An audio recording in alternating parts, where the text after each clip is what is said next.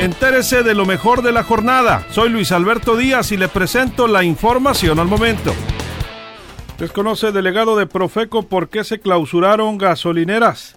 Es un operativo que viene desde la Ciudad de México producto de denuncias hechas por consumidores a través de la aplicación Litro por Litro. En Infonavit amplió el 31 de agosto beneficios por la contingencia del COVID-19 para trabajadores de empresas. Se anunció en Sinaloa.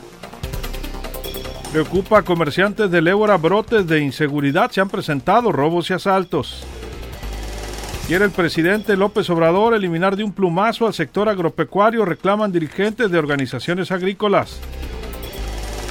Agarrón entre diputadas por caso y mujeres. Hoy se atoró el nombramiento de Eva Guerrero. Espero ser candidato a gobernador y aparecer en la boleta, dijo hoy el alcalde de Mazatlán, el químico Benítez, y hubo diversas reacciones.